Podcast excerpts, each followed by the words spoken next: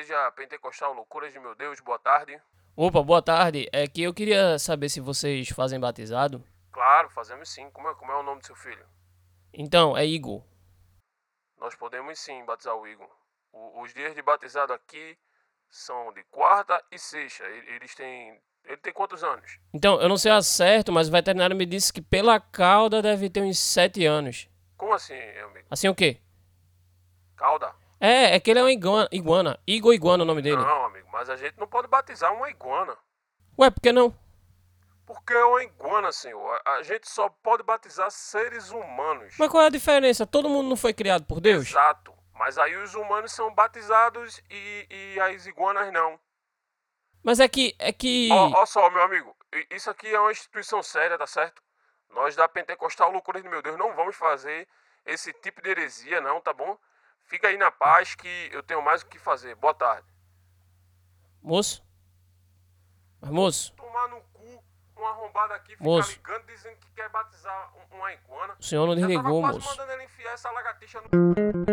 E tá começando o episódio número 3 do podcast Premissas. Eu me chamo Léo Souza e se você não sabe quem eu sou, não sabe que porra é essa que é esse podcast, que é que eu tô falando aqui, volta a dois episódios, volta duas casinhas, escuta o primeiro episódio que eu explico que, o, o, o que é esse podcast, porque eu criei esse podcast, beleza? Eu tava sem assunto pra falar hoje, mas eu pensei em falar sobre animais.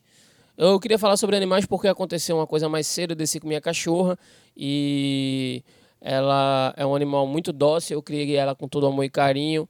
E a gente viu um passarinho coitado, machucado, um filhote machucado no chão, com a patinha machucada, não estava conseguindo voar. Ainda tinha as caudas, as penas das caudas pequenininhas, então acho que também por isso ele não conseguia voar direito. E a minha cachorra simplesmente quis matar o, o, o coitado. Ela foi pra cima com tudo, como um cão raivoso que vê o seu pior inimigo e queria arrancar a cabeça dele, sabe? E eu fiquei muito assustado com isso porque ela não é um animal raivoso, ela, raivosa, ela não é um animal violento. E isso me deixou um pouco decepcionado porque eu dei tanto carinho, tanto amor a esse animal. Eu acho que deve ter sido isso que os pais de Suzane von Richthofen sentiram quando viram ela é, indo pra cima deles pra matar eles, tá ligado? Mas, deixando minhas decepções de lado, eu vim falar sobre os animais, porque os animais. Tem animal também que é filho da puta, eu também fiquei pensando, esse passarinho deve ter sido um filho da puta também, porque ele não tinha idade suficiente para sair do ninho, então provavelmente ou ele tentou pular, então, ou seja, é uma pessoa precipitada, é uma pessoa ansiosa, então não tem genes. é, perfeitos para a sobrevivência, então infelizmente ele tem que, pela seleção natural, ele tem que parar por aqui, deixar que outra galera mais adaptada siga o curso da sua espécie. Ou então também ele deve ter feito alguma filha da putagem com os irmãos dele, deve ter roubado uma minhoca da boca de algum irmão mais novo e a mãe quicou ele do ninho, botou ele pra fora. E aí ele tá, a Deus dará a sobrevivência, porque está anoitecendo agora nesse momento que eu tô gravando esse podcast e provavelmente vai chegar um monte de gato para arrancar a cabeça dele. Mas enfim, deixando o coitado do passarinho de lado, deixando minhas desavenças com a minha cachorra, que ela tá puta aqui comigo porque eu xinguei ela pra porra. É...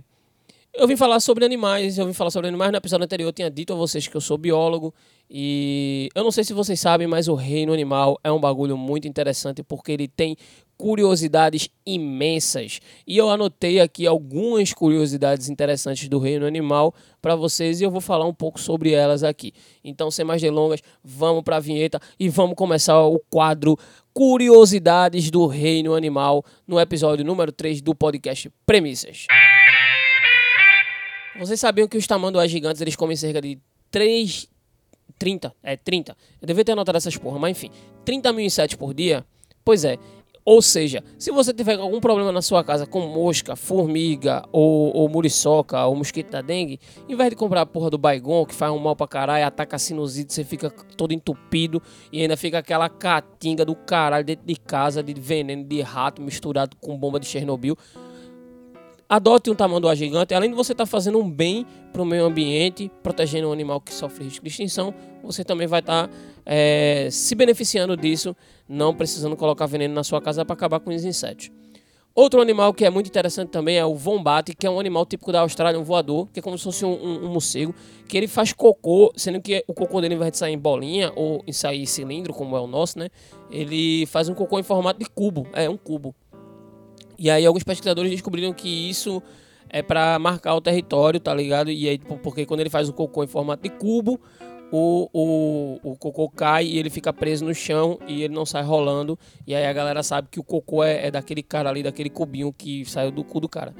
E eu achei engraçado porque que senhora habilidade o animal tem de conseguir transformar as fezes em um verdadeiro dado para jogar em cima de um território e ver quem é que tirou o maior número. Mano, isso é, uma, isso é coisa de outro mundo. E a gente achando que nós, seres humanos, somos inteligentes.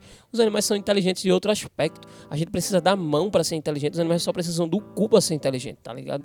O, outro nível. Outra coisa interessante também é se você está ficando com seu cremoso, sua cremosa, chame ele, diga assim: "Eu sou a árvore do seu koala". Por que eu estou falando isso? Porque os koalas, eles são fiéis às suas árvores. Tipo, quando um koala decide que essa árvore é minha, ele nunca mais sai daquela árvore, ele sempre ele pode sair para comer, roubar comida dos outros, transar e tal, mas ele sempre volta para a mesma árvore saca? Então é, é como se fosse um Minha Casa Minha Vida dos koalas. A diferença é que eles não precisam pagar por isso e as árvores deles são de qualidade, são bem melhores do que as casas do Minha Casa Minha Vida. Ah, outro animal que tem uma curiosidade muito interessante também são os pombos. Não sei se você sabe, mas os pombos, eles têm uma capacidade de distinguir obras de artes, obras de artes de Claude Monet a Pablo Picasso. Ou seja, você que nem sabe quem são esses dois caras que eu tô falando é mais burro que um pombo que faz e, e caga nos outros, é, artisticamente falando. Sua capacidade intelectual é muito mais evoluída do que a de um pombo. Então, quando você for dizer pra galera aí que você é um animal ciente, evoluído, topo de cadeia, pense duas vezes, o pombo é muito mais inteligente do que a gente, tá ligado? Ah, outra coisa interessante do pombo também é que, apesar deles terem essa capacidade de, de, de distinguir diferentes obras de artes, se forem treinados, lógico, ele também tem um lado negativo. É, é, o pombo, ele é uma ave, uma ave voa. Então, por que diabos a porra do pombo ele vem voando a 20 km, 2 mil km de distância, fazendo sua migração para chegar no centro da cidade do Recife, na Conda da Boa Vista, pousar no asfalto e querer atravessar, atravessar a, a Conta da Boa Vista ou a Gamenon Magalhães andando, tá ligado? Não faz sentido, mano. Você voa. Deus te deu esse dom de voar, saca? E, e, e pra que que tu vai atravessar andando? E aí ele vai atravessando andando lá a um quilômetro e meio por hora. E aí vem o carro e, e em vez dele voar para fugir do carro, ele inventa de voltar. É por isso que eu não tenho pena quando a porra do pombo morre. Ah, e por último, mas não menos importante, vou falar de um primata que eu acho genial, que é conhecido como monobo, que são primatas do Novo Mundo, né, que são da, da classe dos chimpanzés, e eles são animais extremamente sexuais. Por que, que eu estou falando isso? Os monobos, é, os machos, quando eles vão disputar território, ou quando eles vão disputar alimento, ou resolver qualquer treta no rolê, o que é que eles fazem? Eles botam sua genitália à mostra e começam a se masturbar até o primeiro gozar e aí a, a quem gozar primeiro é, ganha o, o território, ganha a disputa. Ou seja, eles resolvem tudo na corrida de punheta, que é uma coisa muito mais inteligente do que você ficar trocando tapa, como alguma, algumas pessoas que não são monobas fazem na, na, na vida da gente.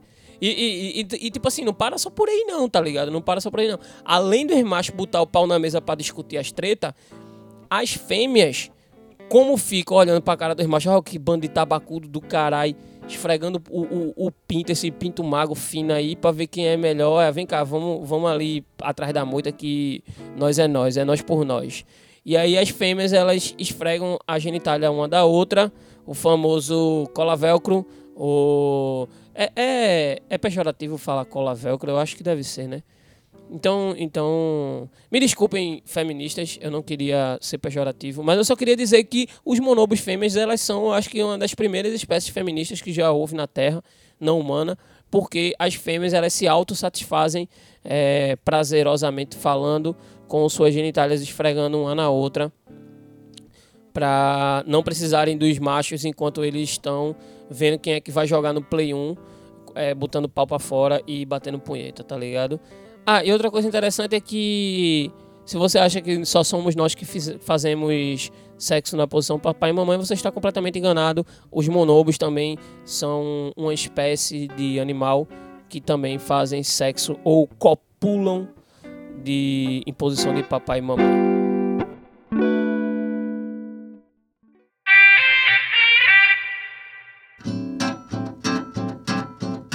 Então é isso, galera. Eu trouxe aqui um pouco de curiosidades do reino animal para vocês. Espero que vocês tenham gostado. E se vocês não gostaram, eu sinto muito. É, não tenho como devolver o tempo de vocês, mas eu prometo que no próximo episódio eu vou tentar ser melhor. E por hoje é só. Se vocês gostaram, é, curte, compartilha, manda pra galera, manda pro seu chefe, manda pra boizinha manda pro cobrador de ônibus, porque se existe ainda um cobrador de ônibus, você precisa conversar com ele porque ele é uma espécie em extinção. Os cobradores estão acabando. Mas também se você não gostou, o problema é seu. Faça o que você quiser com esse áudio, com esse podcast, com esse episódio. Só não deixe ele cair no limbo do esquecimento. Eu espero que você indique esse episódio por bem ou por mal para alguém, porque o importante é passar para o próximo, beleza? Falou, valeu, é nóis.